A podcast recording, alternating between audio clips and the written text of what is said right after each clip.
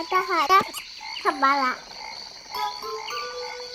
小朋友们，露露姐姐讲故事马上开始了。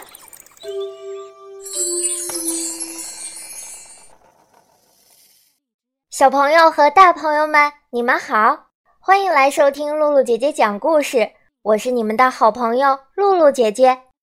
上次我们讲到，卡斯帕尔被大盗贼卖给了大魔法师斯巴凯尔曼。卡斯帕尔和大魔法师之间又会发生些什么故事呢？今天我们接着讲《大盗贼》的第九集《深夜历险》。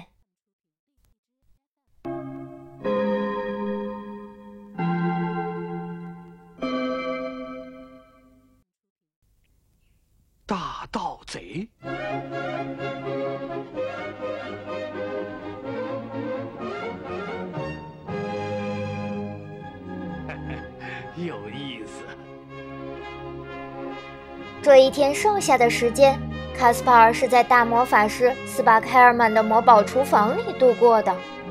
他不停地削着土豆皮儿。凶恶的大魔法师嫌他削出的土豆还是不够吃。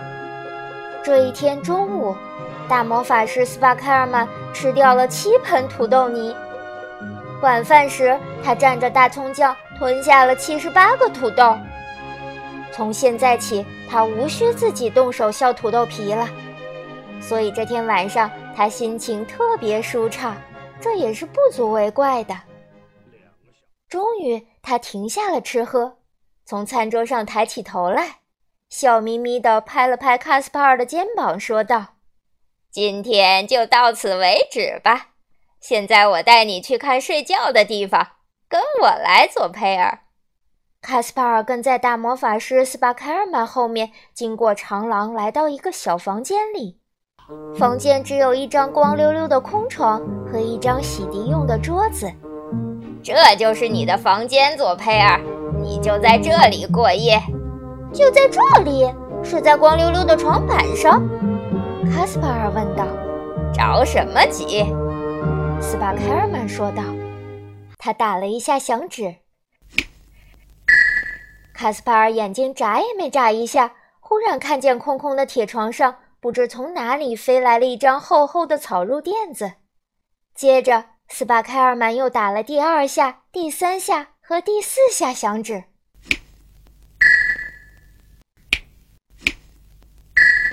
草褥子上出现了亚麻布床单、鸭绒被和枕头。够了，够了！大魔法师斯巴凯尔曼说道：“我上床休息了，晚安，佐佩尔。”晚安，大魔法师彼得罗西斯斯巴凯尔曼先生。斯巴凯尔曼不理会他，自管去睡觉。他的寝室在魔堡尖塔的第六层上，而卡斯帕尔的卧室和厨房一样。都在最底层。假如从窗户朝外望一望，就可以看到菜园。一出菜园就是森林了。再说这窗户，这窗户没有安装围栏，而且是内开窗。太好了，卡斯帕尔想到。恐怕这个大魔法师从明早起又得自个儿削土豆皮儿了。卡斯帕尔等呀等呀。一直等到夜深了，他要从这里逃出去。逃出去以后，要以最快的速度去解救他的朋友佐佩尔。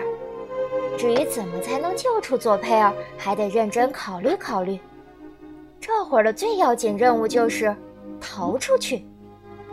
凶恶的大魔法师斯巴凯尔曼是不是已经真的睡着了呢？卡斯帕尔小心翼翼地从窗户里爬出去，来到菜园里。他抬头观察魔堡，到处黑洞洞的，一片死寂。这就好，卡斯帕尔心想。菜园的围栏也不怎么高，卡斯帕尔正想翻越围栏呢，突然，意想不到的事情发生了。有人在他的背后抓住他的衣服下摆和后领，使劲往后一拉，卡斯帕尔跌了个四脚朝天，这一跤实在摔得不轻。是谁拉住了他？不会是凶恶的大魔法师斯巴凯尔曼吧？心惊肉跳的卡斯帕尔四下瞧瞧，可是菜园里什么人也没有呀。我想刚才是太紧张产生的幻觉吧。重选一个地方试一试。他这么想了，也这么做了。卡斯帕尔站起身来，向后退了许多步，然后他加速朝园子围栏跑去。他想跳过围栏，可是这一回还是没有成功。有人抓住他的衣领往后一拉，扑通，如同一个面口袋，他重重地摔在了地上。有好一阵子，卡斯帕尔躺着没动，也就是说，纹丝不动地躺在大魔法师的香菜洼里。他侧着耳朵细听，可是还是什么动静也没有。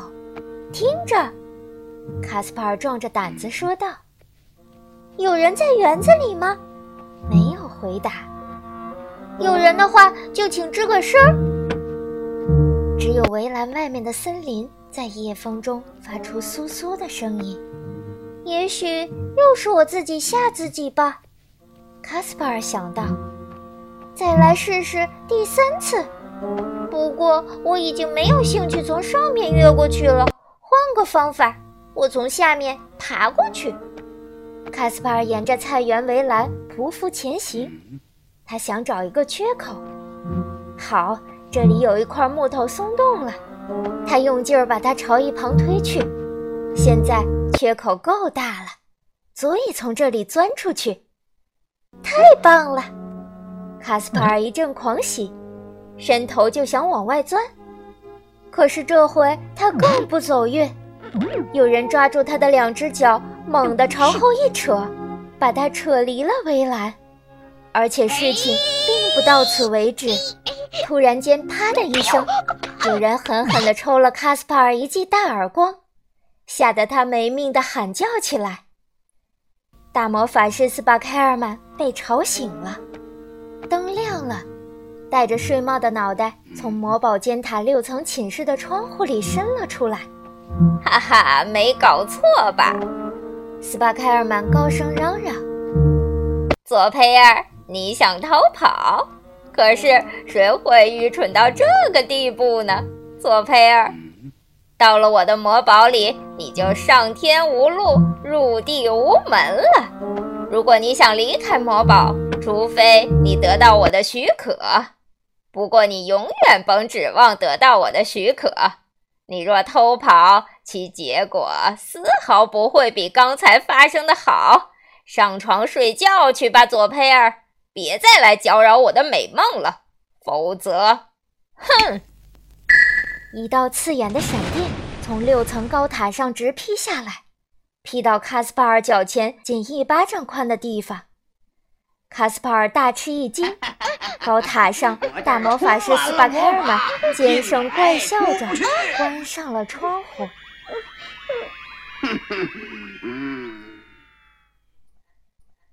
小朋友们，卡斯帕尔能逃出大魔法师斯巴凯尔曼的魔堡吗？欢迎小朋友们继续收听《大盗贼》的第十集，尽可能装傻。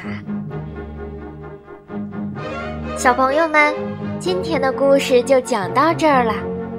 如果你喜欢露露姐姐讲故事，可以关注微信公众号“露露姐姐讲故事”，或者在手机上下载喜马拉雅电台或荔枝电台，搜索“露露姐姐讲故事”，收听更多好玩的故事。好了，小朋友们，我们下次再见吧。